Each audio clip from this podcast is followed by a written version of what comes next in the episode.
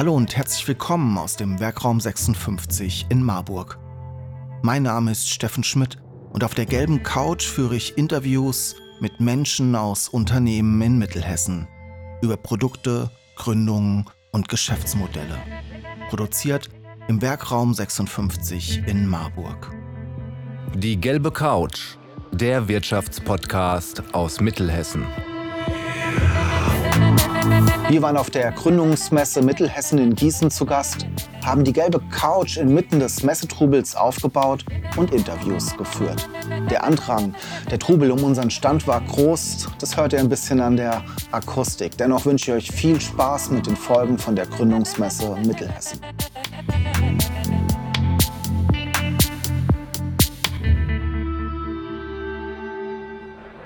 Ja, Christian, schön, dass du heute hier auf der Gründungsmesse in Gießen bei mir auf der gelben Couch zu Gast bist. Du bist irgendwie Mitausrichter hier, du bist beim TIC beschäftigt. Genau. Äh, und du machst ein anderes cooles Projekt zum Thema Social Startups. Eine Plattform social-startups.de. Erzähl mir erstmal ganz kurz, Wer bist du eigentlich? Wo kommst du so her? Und wie bist du dazu gekommen, dich mit diesen Themen zu beschäftigen? Genau, also äh, ich wohne in Butzbach, das heißt auch hier direkt eigentlich äh, um die Ecke. Und ähm, genau, ich betreibe ähm, mit Partnern socialstartups.de, also das ist eine Plattform für Social Entrepreneurship, also plump äh, übersetzt, äh, Gewinnmaximierung werfen wir so ein bisschen über Bord und sagen halt, okay, die äh, Impact-Maximierung, das heißt Lösen von gesellschaftlichen und ökologischen Herausforderungen, das ist so ein bisschen der Grundtenor vom Social Entrepreneurship, also soziales Unternehmertum. Und da haben wir halt eine Plattform ähm, aufgebaut, Social Startups, ähm, die sich eben dann um dieses Kernelement dreht, nur halt mit dem Fokus auf Startups, daher auch der Name. Und ähm, ja, wie kamen wir auf die Idee? Ähm, ist jetzt schon, schon lange existiert die äh, Plattform tatsächlich. Es war 2012, ähm, habe ich die mit einem Freund gegründet, äh, kam aus einer Idee heraus. Ähm, ich habe bei einem ähm, Startup gearbeitet äh, während dem Studium, das hat dann nicht funktioniert. Aber die Grundidee fand ich ganz gut und habe mich dann erkundigt, okay, was gibt es denn noch so für gesellschaftliche Ideen, was gibt es denn für Plattformen? Ich meine, man kennt ja deutsche Startups, Gründerszene und sowas, die gab es ja früher auch schon die dann ganz viele Ideen porträtiert haben. Und da gab es halt nichts so in diesem gesellschaftlichen Impact-Bereich. Und ähm, mit einem Freund Anton Nagatkin, lustigerweise hat er auch nach dieser Idee im Prinzip geguckt, haben uns kennengelernt über Xing. Früher hat man sich über Xing kennengelernt, heutzutage ist das ja nicht mehr so. Und äh, haben uns halt entschieden, okay, dann äh, gründen wir eine eigene Plattform, ähm, um halt eben auf solche Ideen aufmerksam zu machen, um eben auch der Welt dann draußen zu zeigen, hey, es gibt so viele tolle Ideen mit Impact. Und seitdem, seit 2012, führen wir dann diese Plattform. Lass uns da noch mal kurz starten. Du sagst, 2012 war für dich Social Startups schon ein Begriff. Ja. In der Breite ist es vielleicht seit zwei, drei Jahren der Fall. Wenn man ein bisschen Podcast hört, wie bei mir, ist es schon ein bisschen irgendwo dazwischen, dass sich ja. das Thema, ich glaube, mit Einhorn, mit den Einhorngründern ist es ein bisschen größer, publiker geworden. Erzähl noch mal kurz, du hast es schon angedeutet, aber erzähl noch mal kurz, was zeichnet Social Startups aus? Mhm. Gewinnmaximierung minus sozialen Impact plus. Genau, also wir haben ja viele Herausforderungen, also sei es ähm, ökologischer Natur, dass wir halt sagen, Klimawandel zum Beispiel ist ja ein ganz, ganz großes Thema, äh, was ja wirklich sehr, sehr stark drängt. Und dann haben wir auch noch viele gesellschaftliche Themen. Also zum Beispiel ähm, Altersarmut ist so ein Punkt, äh, Kinderarmut ist noch ein weiterer und da gibt es eine, eine, ganze Latte an Themen. Und es gibt halt viele GründerInnen, immer mehr, äh, die sich halt sagen, okay, will ich einfach nur jetzt irgendwie das neueste App-Startup irgendwie gründen mit irgendeiner Idee, die sowieso schon tausendmal auf dem Markt gibt. Ich mache sie nur jetzt in grün oder in gelb oder in rot.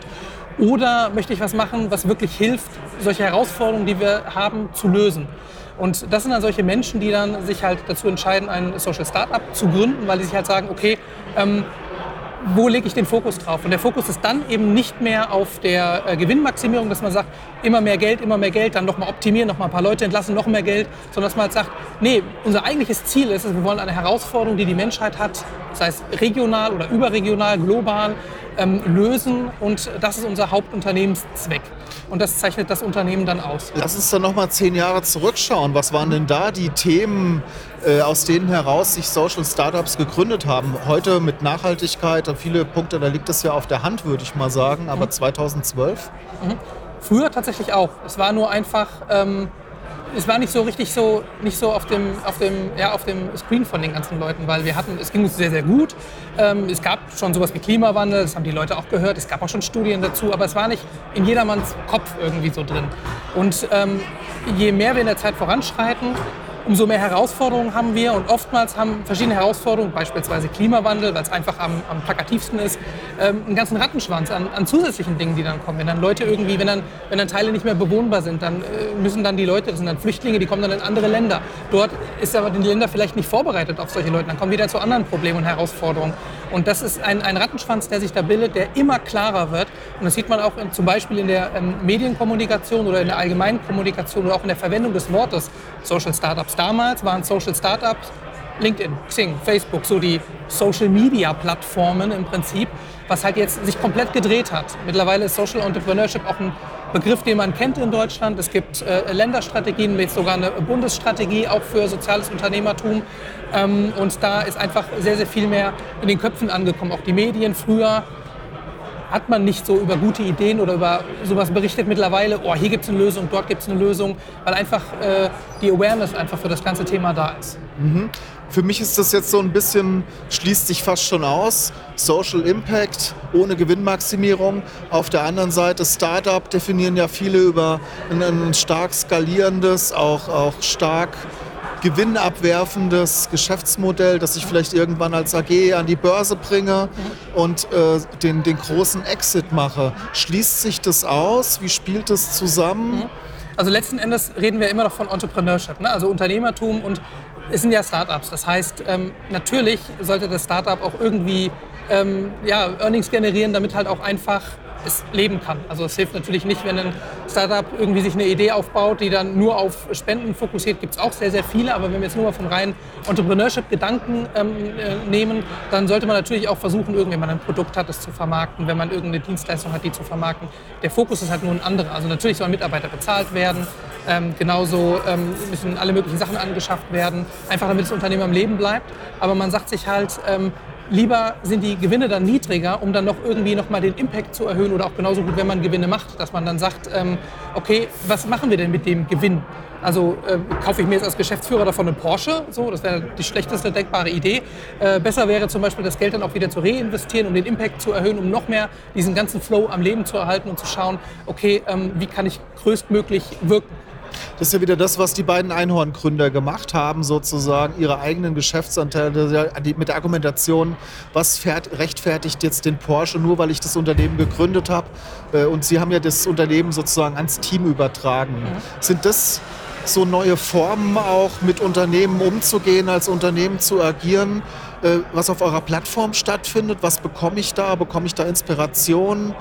Beispiele? Erklär mal ein bisschen. Genau, also auf der Plattform ähm, kriegt man eigentlich ein Abbild davon, so ein bisschen, was die Szene aktuell widerspiegelt. Auf der einen Seite ähm, berichten wir über GründerInnen und über deren ähm, Ideen äh, sei es ganz am Anfangsstadium, so mal ein Geistesblitz, sei es, es ist schon ähm, gegründet, dass wir einfach sie dann porträtieren, die Idee darstellen, die GründerInnen, das heißt Inspiration kriegt man über diese ähm, äh, Plattform.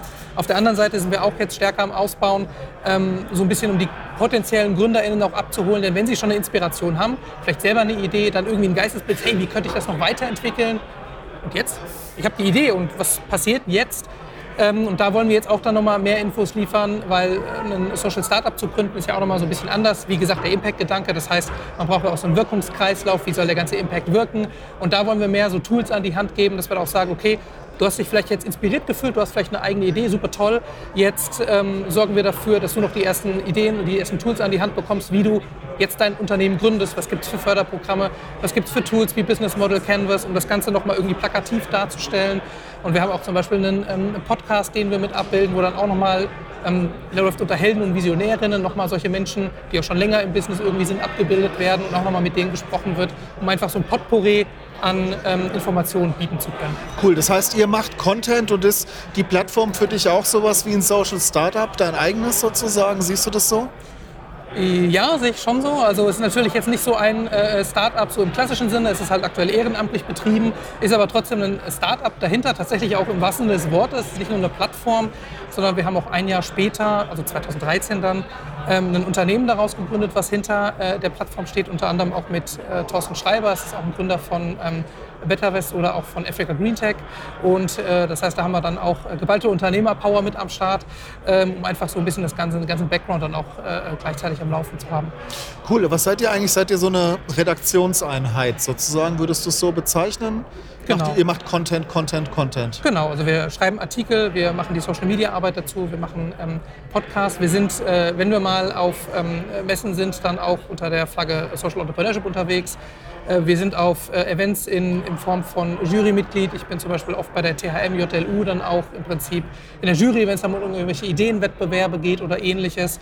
Das heißt, äh, da halten wir dann immer eigentlich die Flagge für das Thema ja, Nachhaltigkeit, soziales Unternehmertum hoch. Cool. Was sind denn gerade für dich so die Best Practices in Deutschland, wenn du so auf die deutsche Social Startup Szene guckst? Kannst du da zwei, drei Namen nennen, wo du sagst, schaut euch das mal an? Mhm.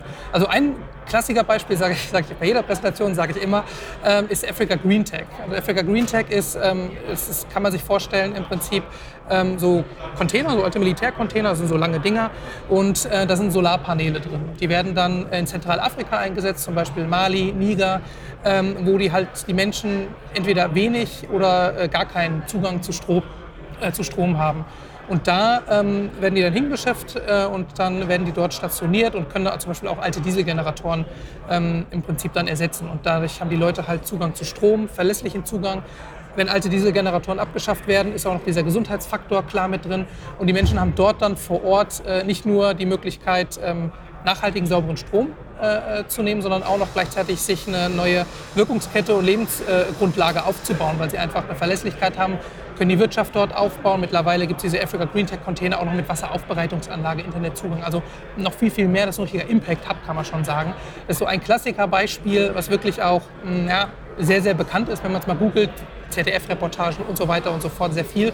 Das ist so eins klein gestartet, richtig groß geworden, richtig viel Impact. Das ist so das typische Beispiel, was ich nehme. Dann gibt es auch noch sowas wie Vollpension. Das ist ähm, äh, da sind dann äh, Omas und Opas beim Kuchenbacken im Prinzip, total tolles Ding. Haben auch mittlerweile so eine Online-Backeria, wo man sich dann informieren kann. Und die bieten dann halt Kuchen an ähm, bei verschiedenen ähm, Vorortläden, die die dann haben. Und das Tolle ist halt einmal Generationskonflikt, das heißt so ältere und jüngere Menschen treffen dort aufeinander. Ähm, Gerade, wir kennen es, Altersarmut ist auch so ein Punkt, der in Deutschland ähm, durchaus präsent ist. Und da können sich dann auch noch mal die älteren Menschen auch noch mal ein bisschen was dazu verdienen. Und Vereinsamung, noch eine gesellschaftliche Herausforderung, wird dann da auch noch mal übersprungen, weil wenn man einfach älter wird, dann sterben halt irgendwann die Bekannten, die Freunde weg. Traurig ist aber so. Und dort hat man dann auch mal wieder die Möglichkeit, neue Kontakte zu knüpfen, wo man vielleicht sonst nicht so dazu kommt, nochmal sich neue Freundschaften aufzubauen und einfach noch eine schöne Zeit miteinander zu verbringen. Das sind so zwei Top-Beispiele, wo ich sage, richtig gut durchdacht. Super spannendes Thema, Christian. Ähm, wer sich über Social Startups informieren will, der geht auf deine Webseite social-startups.de. Genau. Und kann da mal schauen, du bist heute hier auf der Messe unterwegs. Hast du hier schon Startups gefunden, die du, denen du von deiner Webseite erzählen musst? Oder oder die du spannend findest aus Social Impact Gründen? Ja, also tatsächlich, ja. Es gibt hier einen Stand äh, vom Sozialinnovator Hessen, das ist ein Landesförderprogramm. Da sind genau solche GründerInnen vor Ort, die solche Ideen haben, die sagen, hey, wir wollen gesellschaftlich und ökologisch was verbessern. Und äh, da bin ich ja auch noch mal selber mit am Stand, aber ich werde äh, gleich alle noch mal direkt auf die Webseite ziehen, dass sie sich das auch noch mal angucken. Super, Christian, schön, dass du heute zu Gast warst hier auf der Gründungsmesse, dass wir mal quatschen konnten. Ich wünsche dir viel Erfolg. Vielleicht äh, sehen wir uns bei den, einem der nächsten Gründungsevents und ich habe deine Seite auf dem Schirm und werde sie jedem empfehlen, ja, das wird der ein soziales Super. Startup gründen will. Vielen ja. Dank, dass du da warst. Hat mich gefreut. Bis zum nächsten Mal. Auf jeden Fall. Vielen Dank. Sie wollen die gelbe Couch unterstützen und Ihr Unternehmen, Ihre Produkte und Dienstleistungen in unserem Podcast präsentieren? Dann nehmen Sie einfach mit uns Kontakt auf